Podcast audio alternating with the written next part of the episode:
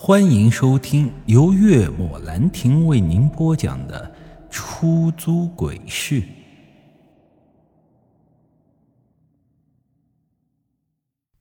我看着他不爽的问道：“大师，您开玩笑吗？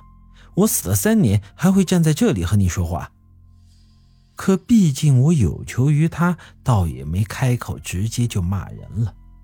但他说这种话，也让我相当的不爽。他从蒲团上站起，走到我身边，仔细打量着我，然后他眉头一皱：“嗯，确实如此。不过有高人在你身上做了手脚，所以啊，你还能站在这里和常人无异。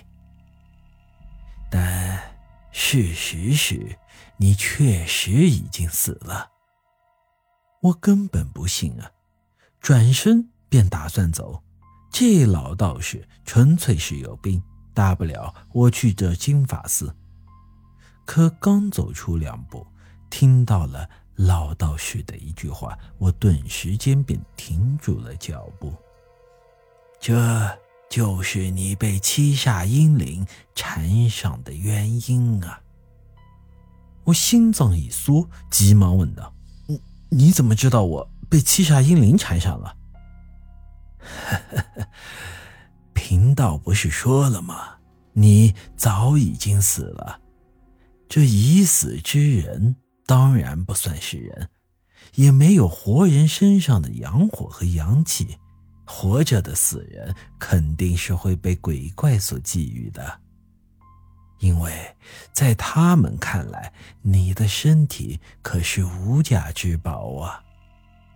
老道士的话音刚落，我瞬间便呆滞在了原地。我根本就不敢相信这种天方夜谭的事情，怎么可能会发生在我身上呢？仔细想了一下，我还是不信。这老道士肯定在骗我，他想从我身上得到什么呢？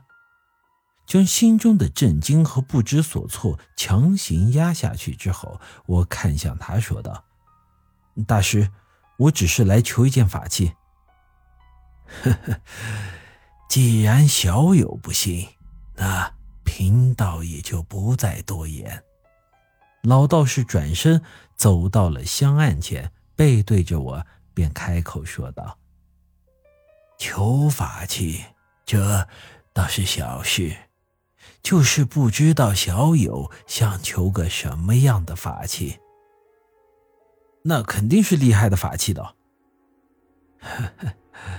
法器只对活人有用，就算是小友求的法器，也无法发挥它的作用啊。我也懒得继续跟他纠缠，开口说道：“这就不需要大师费心了，我自有方法。”听我这么一说，他笑而不语，转身走到香案后，拿出了一把戒尺。这把戒尺大概一米左右长，木质的，但周身棕黄，看起来很为坚硬的样子。小友不嫌弃的话，那就拿去吧。此乃雷击桃木所制，相信并不会让你失望的。将戒尺交到我手上，老道士深深的看了我一眼，便转身离去了。见他要走，我急忙问道：“大师，这戒尺多少钱？”他笑了笑：“呵呵，赠你便是，你我有缘，你呀还会来找我的。”说完。老道士就走到香案后的房间内，把门关上了。这就是闭门送客的节奏。我倒也不好再留，拿上戒尺便走出院子，向着三清大门走去。